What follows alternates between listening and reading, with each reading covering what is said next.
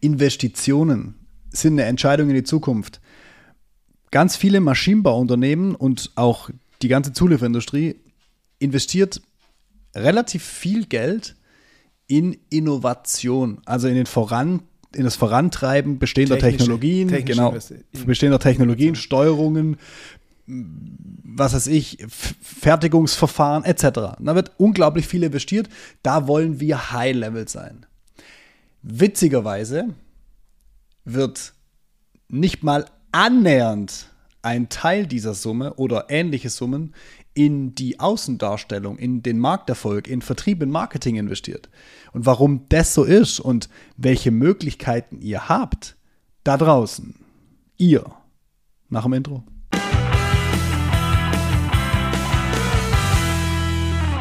Ist mir diese Woche bei zwei Gesprächen wieder aufgefallen. Es, es ist unfassbar geil und das, da, da pocht mein Herz immer so ganz leicht und es zieht mich auch magisch an, wenn ich irgendwo Maschinen sehe, die, wo ich weiß, da steckt eine brutale Technologie dahinter und das, das wirklich, das begeistert mich unglaublich. Ich stehe da da, wie so ein kleines Kind, ah, geil, Maschine, Maschine. Und, und dann sieht man ja auch, wenn man sich ein bisschen dafür interessiert oder ein Auge dafür hat, ein paar Jahre schon, dann siehst du auch, wenn, wenn Sachen anders sind wie bei anderen. So, und dann stelle ich gerne auch die Frage, hey, habt ihr das speziell gemacht oder ist das so und so? Und dann kriegst du ja immer eine Erklärung. Ne? Das ist ja ganz klar. Und bei einem Termin diese Woche war es extrem. Ähm, die sind so innovationsgetrieben, was ich extrem gut finde. Also an der Seite, ich will das Ja, gar nicht, Technik, aber Steuerung Technologie, absolut, absolut Technologie und Steuerung und, und haben eine eigene Steuerung für ihre Maschine aufgesetzt und Mhm. sind technologisch unglaublich äh, ähm, effizient unterwegs und wahrscheinlich auch in Richtung Marktführer unterwegs in ihrem Segment. Und ich habe mir erlaubt, der Geschäftsführer, falls er jemals diese Podcast-Folge hören sollte, wird wissen, wer, wenn ich meine.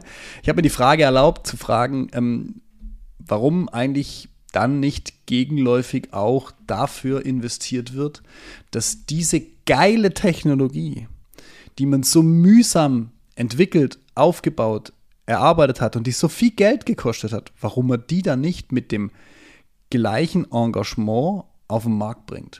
Also ohne denen abzusprechen, dass sie Engagement auf, äh, aufbringen für den Vertrieb.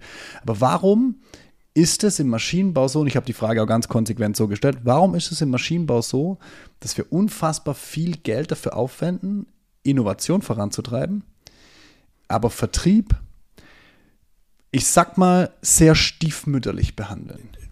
Weil es einfach viel mehr Spaß macht. Unterstelle ich jetzt einfach auch mal. Also es macht ja wahnsinnig Spaß, eine neue Maschine, einen neuen Roboter, eine neue Steuerung oder irgendwas zu bauen. Ja, das ist ja wie Lego, nur noch besser. Und wenn ich jetzt ein technisch geprägter Mensch bin, Ja. auf was habe ich denn Bock? Und ich finde, ich, ich mache mal die Gegenperspektive auf. Ähm, so im, im Startup-Bereich, aber auch im Konsumgüterbereich werden oft Dinge verkauft, die noch gar nicht da sind, Ja. um einen Markttest zu machen, ob überhaupt Käufer da sind. Richtig? So, und es werden manchmal sogar am Anfang auch Markttests gemacht. Das ist jetzt mal ein ganz banales Beispiel. Du kommst auf die Idee und äh, willst ein neuartiges Hemd oder ein neues Polo verkaufen. Dann wird da schon oft Werbung und vor allem auch Parallelwerbung geschalten, um zu gucken, was am besten zieht. Und viele von den Erstbestellungen laufen dann quasi ins Leere und da heißt, oh, Entschuldigung, wir kommen mit der Produktion nicht nach oder das Ding ist aus, weil irgendwas musst du ja zurückmelden. Die drehen es genau um. Ich die fangen ich- gar nicht ich- an, das Hemd zu produzieren. Die verkaufen nur. und wenn gekauft wird, wie verrückt, schieben sie das Produkt nach. Das würde ich jetzt bei einer Sondermaschine Ja, ja, oder einem Roboter ja, oder sowas nicht empfehlen. Aber einfach nur mal, um das andere Ende dieses Intervalls aufzumachen. Ich habe nämlich gerade überlegt, das ist aber eine komi- komische Gegenperspektive. Du hast die komplett andere Perspektive eingenommen von der Genau, da wird erstmal Markterfolg genau. hergestellt. Ja, ja, also verstehe. auch nicht immer, aber Ja, einfach nur mal so als, als Aber ist ja die, Gedankengut, aber warum ist ja, drehen wir es denn genau, nicht komplett um? Aber genau, ist ja die absolut richtige Idee aus meiner Sicht. auch. Na klar, jetzt hast du ein bestehendes Produkt, das du immer weiterentwickelst. Dann gehst du nicht erst an den Markt und guckst, ob sich das verkaufen lässt, weil das Produkt gibt es ja schon. Das macht auch Schon. keinen Sinn, wenn du einen Produktentwicklungszyklus hast, du machst eine ganz neue Maschine oder vielleicht auch eine Software, die drei Jahre braucht. Dann fängst du nicht an, die heute zu verkaufen und wenn es jemand will, brauchst du drei Jahre, bis du lieferst. Aber einfach nur mal, um da komplett den, den, den, den Gegenpol aufzumachen, um sich vielleicht ein bisschen wegzubewegen und zu sagen, hey, Moment mal, solange wir vorne den Trichter nicht voll kriegen, bringt es auch nichts, wenn wir die tollste Maschine dastehen haben. Ja, und das, genau, das ist, das ist ja auch mein Ansatz. Also, das ist der Gedanke, wo ich dahinter stehe. Und da sehen wir die, die, ich sag mal, die, die Standardverteidigung, ähm, wenn, wenn ich solche nennen wir sie mal wirklich unangenehme Fragen stellen. Das sind, sind sie auch. Also, ne, wenn du so eine Frage im Geschäftsführer stellst, der ein sehr erfolgreiches Unternehmen führt und du stellst, ja, aber Freunde, warum investiert ihr nicht in Vertrieb? Und dann ist die berechtigte Gegenantwort, naja, wir sind doch gut unterwegs, ne? Und ähm, wir haben auch gute Auftragsbücher, von dem her, die Notwendigkeit ist manchmal gar nicht da, weil sich die Technologie einfach auch gut verkaufen lässt, vielleicht auch ein Stück weit, je nachdem, wie, wie gut oder nischig du aufgestellt bist. Ich stelle mir immer nur eine Frage an diesem, an, an diesem Ende. Ich stelle mir immer die Frage, wenn wir diese Summe, die wir in, in, in Innovation investiert haben, über einen gewissen Zeitraum in den Vertrieb investiert hätten, in Markterfolg, in Marketing. Ich stelle mir immer die Frage, wo könnten die denn dann stehen? Also, weißt du, das, was, was, ist, ja. was wäre möglich, ja. nicht hinzugehen und zu sagen, ja, es geht uns ja gut und ich will auch nicht maximal skalieren. Um das geht es mir gar nicht. Mhm. Es geht mir darum, mal die Perspektive aufzumachen was wäre denn möglich?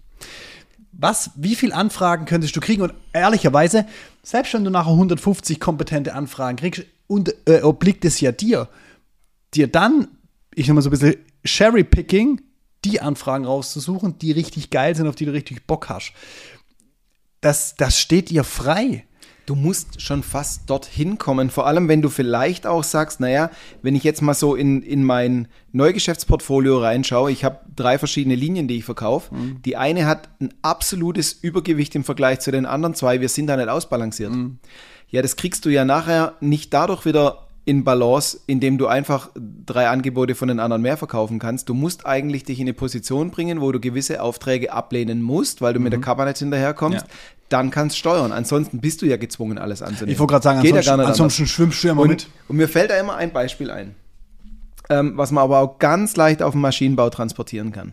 Unterhalte ich mal mit irgendjemand über Innenstädte, Shopping, sonstiges ja, und der Internethandel macht ja alles kaputt und die kleinen Geschäfte verschwinden alle und überhaupt. Und äh, ich habe ja als kleines Unternehmen überhaupt keine Chance im Internet was zu verkaufen. Was steckt denn da für eine Strategie dahinter? Amazon ist groß geworden, weil sie gesagt haben, wir stecken viele Menschen in den Bereich E-Commerce, Internet. Ich habe Profis für die Internetseite, ich habe ja. Profis für den digitalen Verkauf, ich habe da Profis. Was sagt einer, der nur über Amazon meckert? Ja, äh, die Homepage hat meine Nachbarin gemacht und mein Sohn macht Social Media. Immer mal wieder. Mhm. Ja, Entschuldigung. Du kannst doch mit dem Dreirad nicht gegen einen Ferrari antreten. Das geht nicht, ja. Natürlich komme ich jetzt als kleiner Laden nicht an und versuche so viel Kapazität aufzubauen wie, wie Amazon, ja. Aber darum geht es auch gar nicht. Genau. Aber es ist einfach so die Frage, wie viel erlaube ich mir in so einem Projekt, ich entwickle mir eine neue Steuerungssoftware, einen neuen Roboter oder sonstiges, wie klein darf der Prozentsatz ausfallen, den ich zeitgleich äh, in den Aufbau von einem professionellen Vertrieb reinstecke. Ja. Weil bis das, bis das Projekt durch ist, macht das Projekt echt Spaß und dann muss es verkauft werden. Und, und da, da geht es doch weiter. Wenn du so unfassbar, und das ist eben so der Gedanke, der, der, der bei mir immer mit deinem Kopf rollt, wenn du doch so unfassbar professionell aufgestellt bist auf technischer Seite, finde ich immer, dann hat es doch das Produkt auch verdient. Losgelöst von Umsatz hat es aber das Produkt auch verdient, dass es so genauso professionell verkauft wird. Und damit meine ich nicht, dass deine Vertriebler unfassbar gut geschult sind, sondern dass dein Verkaufsprozess, dein Vertriebsprozess inklusive Marketing so durchdacht, strukturiert und professionalisiert sind, dass es A, deine Vertriebler maximal unterstützt und dass es auch für dich und für dein Produkt einfach ebenwürdig ist. Weil es es ist nichts Schlimmeres, wenn ich mir ein geiles Ding kaufen will, irgendwas, geiler Rechner, geiles Auto, mega. Stell dir mal vor, ich mache diese Perspektive mal auf, weil mit dem können wahrscheinlich alle was anfangen. Stell dir mal vor, du würdest bei Porsche reinlaufen, willst dir ein Porsche kaufen, was auf dem Level ist von der äh, Innovation, Technologie, Sportwagen. Und du musst auf dem Holzbänkle sitzen, auf so, ne, so Gartenstühlen im Einkauf, äh, im, im Verkauf. Das passt nicht. Wir Auch kommen, dieses Gefühl, weißt du, dieses Gefühl. Wir kommen gerade an einer Stelle nicht weiter. Ähm, wir sind gerade dabei, uns zu überlegen, unseren Zweitwagen als reines E-Auto zu nehmen. Ja. Und wir haben uns so ziemlich alle durchgeguckt, die es gibt. Wir haben einen absoluten Favoriten. Ja. Und weißt du, an was es gerade hängt? Der Online-Konfigurator der Seite zeigt dir zwar grundsätzlich das Auto, zeigt dir oben aber nicht alle Änderungen. Also zum Beispiel, wenn du dir eine andere Felge auswählst, ändert es die Felge oben nicht mit. Du hast keine Innenansicht von dem Auto und auch gewisse Features, die du anklicken kannst, zeigt es da oben nicht. Und du kannst zwar auswählen, willst du innen Sitze komplett in schwarz, in schwarz-grau oder in grau. Das würdest du ja schon ganz gern mal sehen, wie das aussieht. Ja, klar. Zeigt dir dieses Ding aber nicht. Das heißt, wir haben jetzt das Auto ausgewählt, das wir wollen. Wir haben es Test gefahren. Wir sind total begeistert. Wir kennen sogar den Verkäufer persönlich. Und meine Frau ist gerade gefrustet, weil sie jetzt vollends zusammenklicken soll, wie, wo, was. Und sie sieht nicht, wie das nachher aussieht und sagt, wenn ich mir nicht mal vorstellen kann, wie die Karre ausschaut, will ich sie auch nicht bestellen. Und du denkst nur so, oh, um Himmels Willen. So, und das können nachher so Kleinigkeiten sein. Es, genau. Geiles Produkt, schlechter Verkaufsprozess. Sensationelles Produkt. Ich liebe Ne? das Ding schon immer und, Und- wir und- kommen nicht weiter. Genau, und das, und das ist so ein Punkt, wo ich mir denke, und da fehlt mir manchmal so ein bisschen das Verständnis, aber ich habe so ein bisschen rausgefunden, an was es liegt. auch in dem Gespräch, das wir heute Morgen hatten äh, und auch heute Mittag, auch witzigerweise. auch sensationell, ja. witzigerweise gibt es ganz viele Parallelen und die Parallele, die sich durch alle Gespräche zieht, ist, es fehlt das Gesamtverständnis von den Gesamtzusammenhängen. Das heißt, eigentlich, wir wissen alle, es gibt Werbungen auf Google. Wir wissen alle, es gibt Ads auf Social Media. Wir wissen alle, es gibt Online-Konfiguratoren. Wir wissen alle, es gibt CRM-Systeme. Ähm, wir wissen nur nicht, wie wir die in Kombination nutzen sollen. Ja. Und aus einem Grund nicht, weil wir das große Ganze nicht sehen und weil wir die Gesamtzusammenhänge nicht verstehen. Ja. Und, und jetzt Das hast ist du. aber genau der Punkt, wo Ja. wir dann mit der Vertriebsmaschine Richtig. ansetzen. Weil du könntest auch keine Maschine bauen oder eine komplette Produktionsstraße hinstellen, wenn du mir nicht erklären könntest, was die einzelnen Module machen sollen. ja. Also wenn du eine Zuführung hast, irgendeinen Greifer, der in eine Kiste fasst, was rausholt und wo drauflegt, Ja. und du mir nicht erklären kannst, was der da macht, wie rum er es drauflegen soll, wo er es rausholen soll, was im nächsten Produktionsschritt dann kommt, könntest du das Ding niemals konzipieren und bauen. Aber ja. genau so blind läuft ganz oft der Vertrieb. Ja, und ich, ich, mach, ich, ich würde das gerne noch ausweiten, was du gerade gesagt hast. Weil oftmals haben wir Unternehmen, äh, mit denen wir sprechen, oder ich habe Unternehmen, mit denen wir sprechen, oder manchmal sind sie auch schon äh, Teil unserer Kunden, die haben einzelne Dinge schon ausprobiert, aber die haben es dann nicht so gemacht, dass sie den Roboter nehmen, der legt das Teil aufs Band, das Band fährt nach hinten und hinten wird es verpackt, sondern die haben den Roboter, nach dem Roboter ist jemand, der das Teil nimmt, auf das Band stellt und nach dem Band ist einer, der das händisch runternimmt und in, den- in den Karton packt. Ne? Und jeder macht es anders. Genau, und das ist, und das ist so ein bisschen das, wie Vertrieb in der Maschinenbaubranche funktioniert. Wir haben vorne eine Möglichkeit, ich sag mal, Interessenten zu generieren. Dann werden die in eine Excel-Tabelle geschossen. Die Excel-Tabelle nehmen wir, schießen sie, wenn es geht, ins CRM-System. Aus dem CRM-System arbeiten wir dann weiter. Aber das wird nicht so richtig genutzt von den Mitarbeitern, weil da müssen sie schon ganz schön viel ausfüllen. Am Ende des Tages hat jeder irgendwie seine eigene Art und Weise, mit diesem CRM-System umzugehen. Und du hast keine Gesamtverkettung. Und das sind die Sachen, wo ich dann denke, darin müssten wir im Maschinenbau mehr investieren, weil es würde uns in vielerlei Hinsicht das Leben leichter machen, weil wir genau in diese Situation manövrieren könnten, ne? dass wir sagen, scheiße, was soll man eigentlich, wem soll man eigentlich heute was verkaufen, weil wir haben 150 Sachen, die wir verkaufen könnten, aber haben eigentlich nur Kappa für 30. Hey, lieber bin ich doch in so einer Situation, wie ich in einer Situation bin, dass einer sagt, also Herr Gleisner, ich hätte gern das Feature an der Maschine und das Feature an der Maschine. Ja, äh, Entschuldigung, die Maschine ist schon zu 45% produziert. Das, was Sie gerade da wollen, sind Änderungen von drei Monaten. Hey, ist doch mir egal, machen Sie.